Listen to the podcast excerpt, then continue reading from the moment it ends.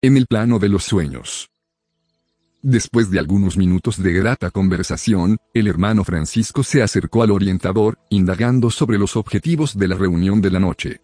Sí, aclaró Alejandro con afabilidad, tendremos algún trabajo de esclarecimiento general para nuestros amigos, con relación a los problemas de la mediunidad y del psiquismo, sin minucias particulares. Si nos lo permite, volvió a decir el interlocutor, desearía traer algunos compañeros que colaboran frecuentemente con nosotros. Tendríamos gran satisfacción viéndolos aprovechar los minutos del sueño físico. Sin duda alguna. El servicio de hoy se destina a la preparación de nuestros operadores encarnados en la Tierra. Estaremos a su disposición y recibiremos a sus auxiliares con alegría. Francisco se lo agradeció sensibilizado y preguntó, ¿podemos proceder? Inmediatamente, explicó el instructor sin titubeos, conduzca a los amigos al lugar que ya le es conocido. Se apartó el grupo de socorristas, dejándome inmerso en un nuevo mundo de pensamientos.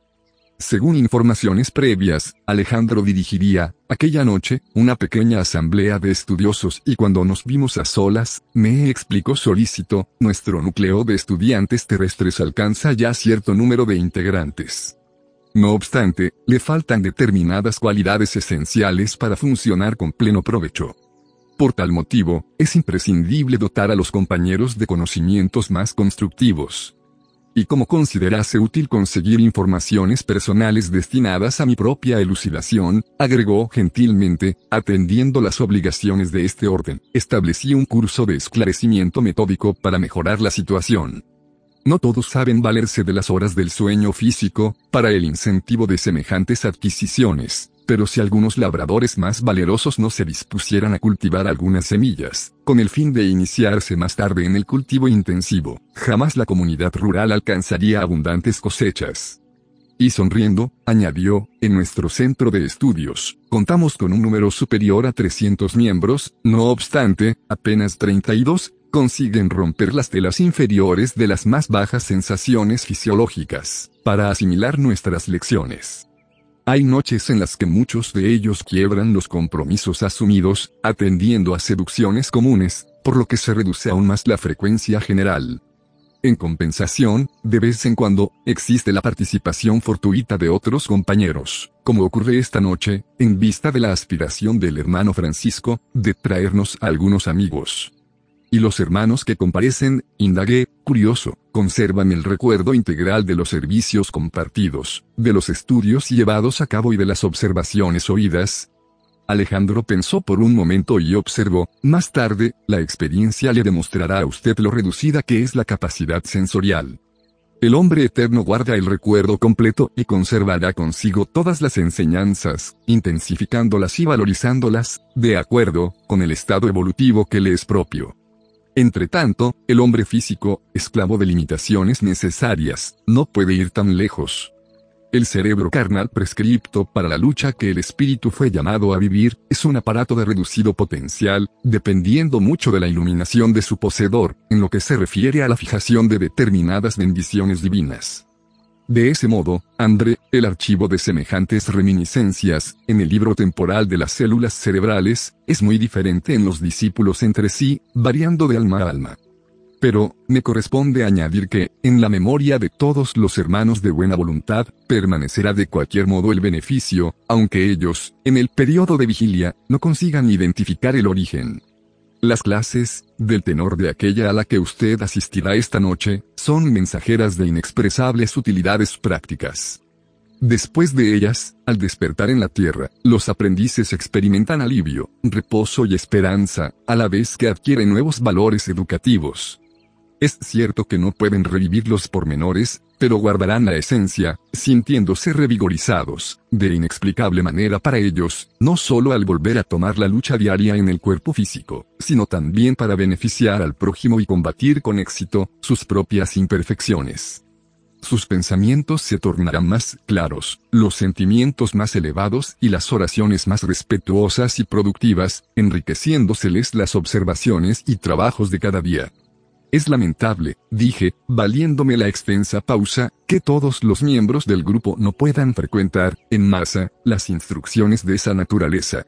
Sería de extraordinaria significación el acto de congregar a más de 300 personas para los mismos fines santificantes, recibiendo, en conjunto, sublimes bendiciones de iluminación. Sin duda, arguyó el orientador, con el optimismo de siempre. Sin embargo, no podemos violentar a nadie. Toda elevación representa una ascensión y toda ascensión pide el correspondiente esfuerzo en la subida. Si nuestros amigos no se aprovechan de la fuerza que les es peculiar, si menosprecian sus propios derechos divinos, unas veces por olvidar y otras por detestar los sagrados deberes que el Padre les confió, ¿cómo actuar por ellos, si la realización divina y eterna constituye para cada uno de nosotros, ley primordial de la vida? La observación era profunda e indiscutible. En esos momentos, nos hallábamos ante vasto edificio que impresionaba por sus líneas modestas, aunque emitían mucha luz. Ahora, vamos al trabajo, convocó Alejandro con resolución. Pero, pregunté, ¿no se efectuarán las clases en la sede de la agrupación donde se procesan los servicios a su cargo? Si el trabajo, respondió él, atento, fuera puramente consagrado a las entidades liberadas del cuerpo material, podríamos desarrollar nuestros esfuerzos, allí mismo, con el mayor éxito, pero, en el presente caso, debemos atender a hermanos todavía encarnados que vienen hacia nosotros en condiciones muy especiales, por lo que necesitamos aprovechar los recursos magnéticos de los amigos que aún se encuentran, igualmente, en lucha en la Tierra. Y llegando a la puerta de entrada donde se movía gran número de compañeros de nuestro plano, el instructor explicó, tenemos aquí una noble institución espiritista, al servicio de los necesitados, de los tristes, de los que sufren. El sagrado espíritu de familia evangélica, permanece vivo en esta casa de amor cristiano, que el espiritismo irguió por intermedio de una venerable misionera del Cristo. Nuestros trabajos se desenvolverán aquí con más eficiencia, en relación con los fines a los que se destinan. Qué interesante es, acentué, el hecho de que necesitemos de los ambientes domésticos para brindar instrucciones a los compañeros encarnados. Sí, comentó Alejandro, con gran sabiduría, usted no puede olvidar que las grandes enseñanzas del Maestro fueron suministradas en el seno de la familia. La primera institución visible del cristianismo fue el hogar pobre de Simón Pedro, en Cafarnaún. Una de las primeras manifestaciones de nuestro Señor ante el pueblo, fue la multiplicación de las alegrías familiares, en una fiesta de nupcias, en plena calidez del hogar. Jesús visitó muchas veces las casas de pecadores confesos, encendiendo nuevas luces en los corazones. La última reunión con los discípulos se verificó en el cenáculo doméstico, el primer núcleo de servicio cristiano en Jerusalén, fue también la sencilla morada de Pedro, transformado entonces en baluarte inexpugnable de la nueva fe. Innegablemente, todo templo de piedra, dignamente administrado, funciona como farol en el seno de las sombras, indicando los caminos rectos a los navegantes del mundo. Pero no podemos olvidar que el movimiento vital de las ideas y de las realizaciones, se basa en la iglesia viva del Espíritu, en el corazón del pueblo de Dios. Sin la adhesión del sentimiento popular en la esfera de la creencia vivida en lo íntimo de cada uno, cualquier manifestación religiosa se reduce a mero culto externo.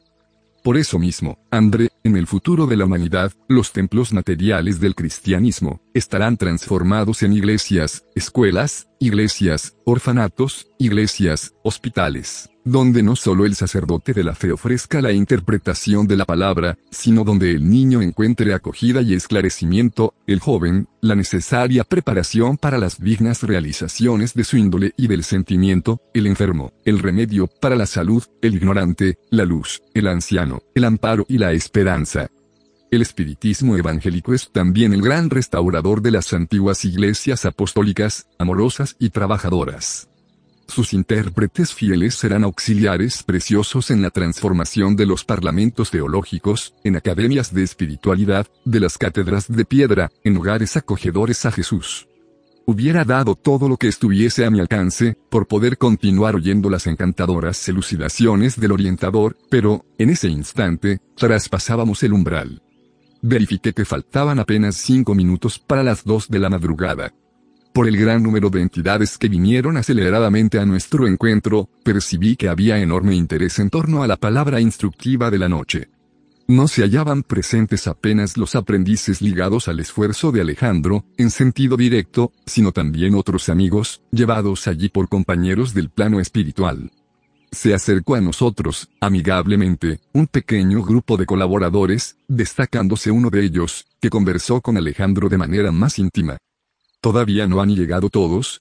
indagó el instructor con interés afectuoso, después de cambiar las primeras impresiones.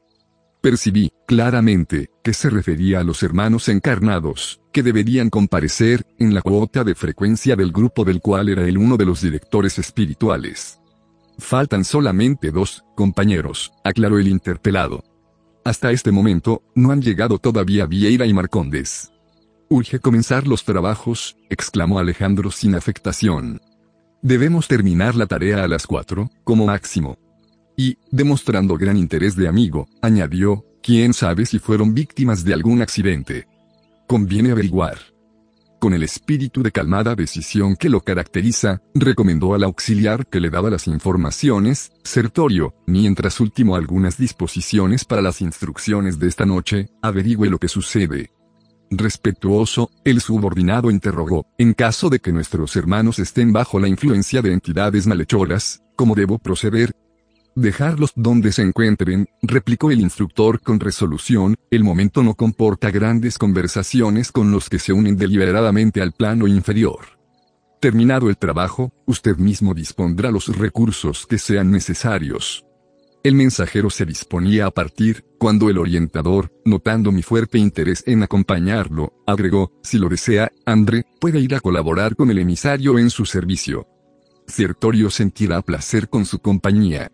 Agradecí extremadamente satisfecho y abracé al auxiliar de Alejandro, quien me sonrió cálidamente. Salimos.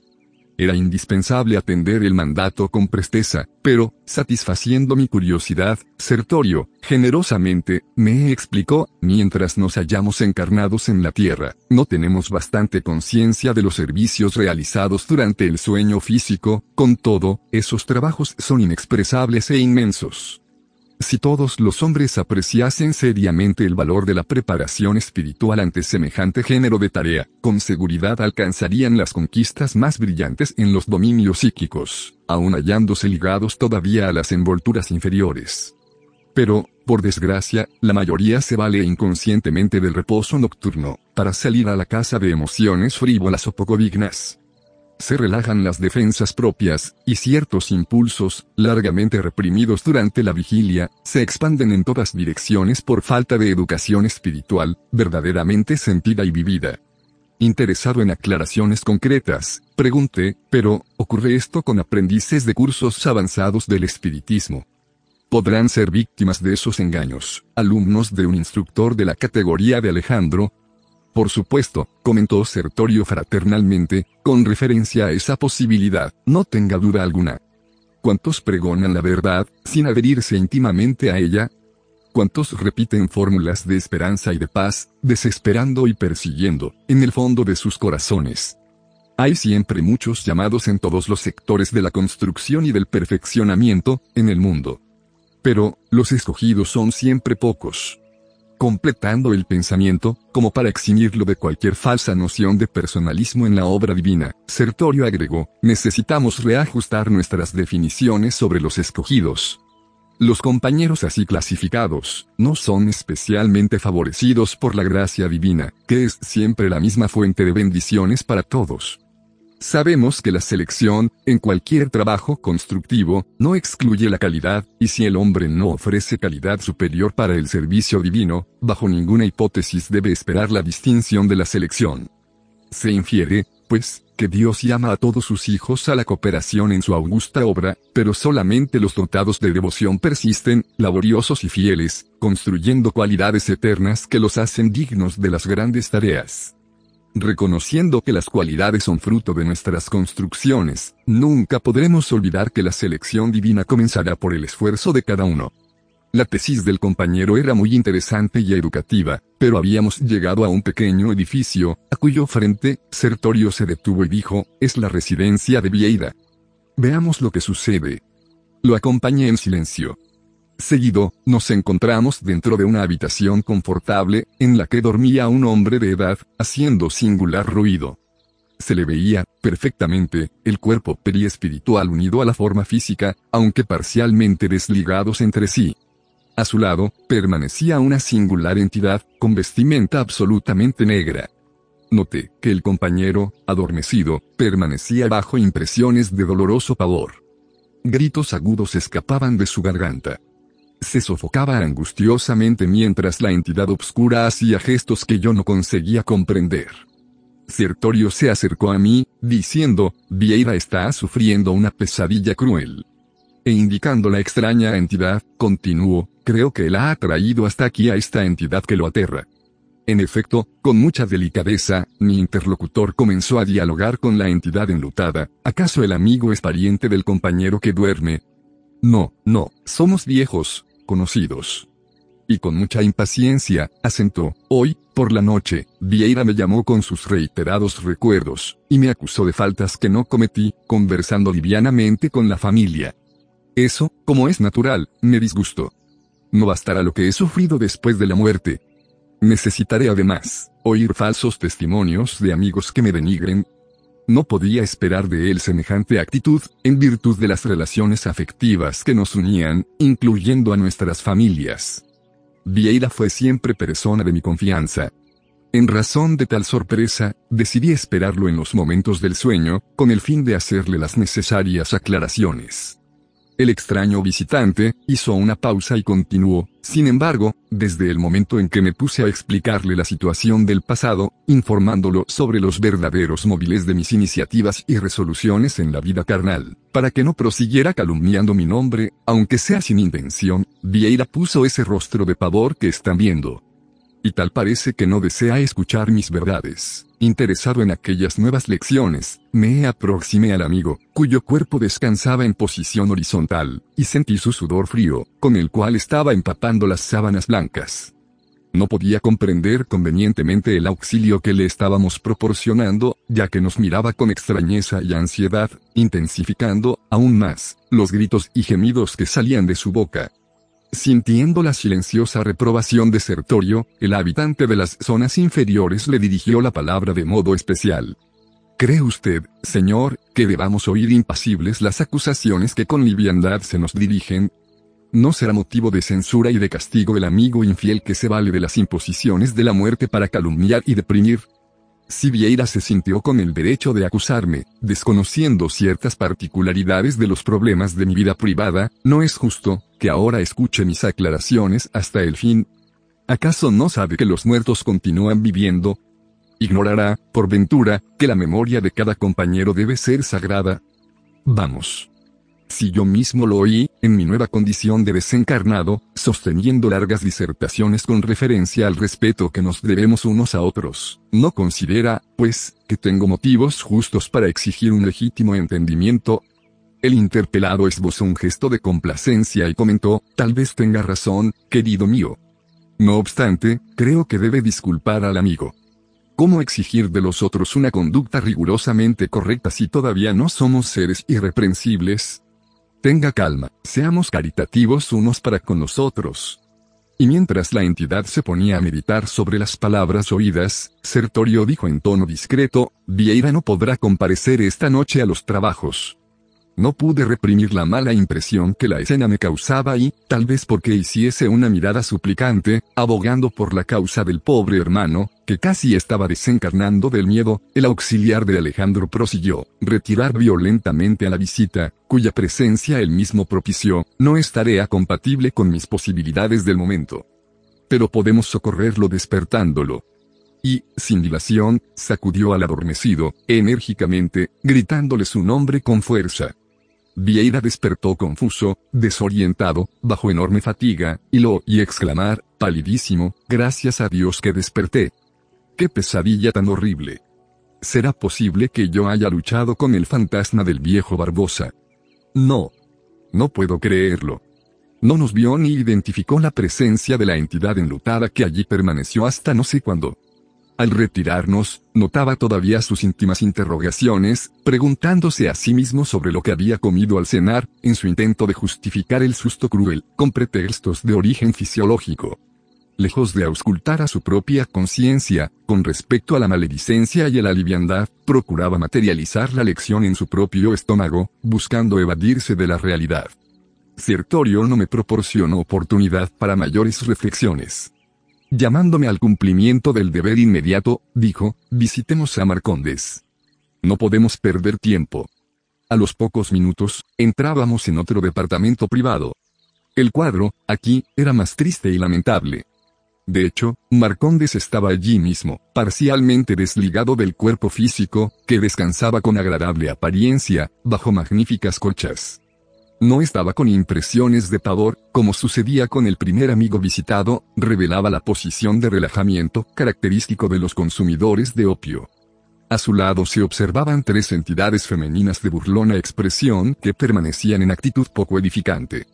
Al vernos de súbito, el dueño del apartamento se sorprendió sobremanera, sobre todo al mirar a Sertorio, que era un antiguo, conocido y se levantó, avergonzado, ensayando algunas explicaciones, con dificultad. Amigo mío, comenzó a decir dirigiéndose al auxiliar de Alejandro, ya sé que viene a buscarme, no sé cómo aclarar lo que ocurre. No pudo continuar y sumergió la cabeza entre ambas manos, como si desease esconderse de sí mismo. A esta altura de la triste escena, verifiqué, sin lugar a dudas, que las entidades visitantes eran, de cuantas había conocido en las regiones de las sombras, las de la peor especie. Irritadas tal vez con el retroceso del compañero, que se revelaba triste y humillado, prorrumpieron en gran algazara, acercándose mucho más a nosotros, sin el más mínimo respeto. Es imposible que nos arrebaten a Marcondes. Dijo una de ellas, enfáticamente. A fin de cuentas, vine de muy lejos para perder así mi tiempo, sin más ni menos. Él mismo nos llamó para que viniéramos esta noche, exclamó la segunda, atrevidamente, y no se irá en modo alguno. Sertorio oyó con serenidad, haciendo evidente su íntima compasión. La tercera entidad, que parecía poseer instintos inferiores más desarrollados, se aproximó a nosotros con terrible expresión de sarcasmo y, dándome a entender que aquella no era la primera vez que Sertorio procuraba el sitio con los mismos fines y en las mismas circunstancias, dijo, ustedes no pasan de ser unos intrusos. Marcondes es débil dejándose impresionar por la presencia de ambos. Pero nosotras haremos que reaccione no conseguirán arrancarnos al predilecto. Y lanzando carcajadas con ironía, agregaba, también tenemos un curso de placer. Marcondes no se irá. Contrariamente a mis impulsos, Sertorio no demostraba darles la más mínima atención. Las palabras y las expresiones de aquella entidad me irritaban. A mi lado, el auxiliar de Alejandro se mantenía extremadamente bondadoso. La víctima permanecía humilde y triste porque semejantes insultos? Iba a responder algo, en el sentido de aclarar el caso en términos precisos, cuando Sertorio me detuvo, conténgase André. Un minuto de conversación con las tentaciones provocadoras del plano inferior, puede inducirnos a perder un siglo. Acto seguido, con envidiable tranquilidad, se dirigió al interesado, preguntándole, sin ningún atisbo de censura, Marcondes, ¿qué cuentas daré hoy de usted, amigo mío? El interpelado respondió, entre lágrimas y humillación, oh, Sertorio. Qué difícil es mantener el corazón en los caminos rectos. Perdóneme, no sé cómo sucedió esto, no me lo puedo explicar. Pero Sertorio parecía estar poco dispuesto a cultivar lamentaciones y, mostrándose muy interesado en aprovechar el tiempo, lo interrumpió, sí, Marcondes. Cada cual escoge las compañías que prefiere.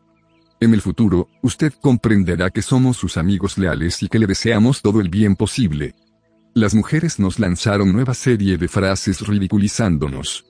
Marcondes comenzó de nuevo a sensibilizarse, pero el mensajero de Alejandro, sin titubeo alguno, me tomó de la mano y regresamos a la vía pública. Volvamos inmediatamente, dijo con decisión. ¿En qué quedamos? Indagué, no va a despertarlo.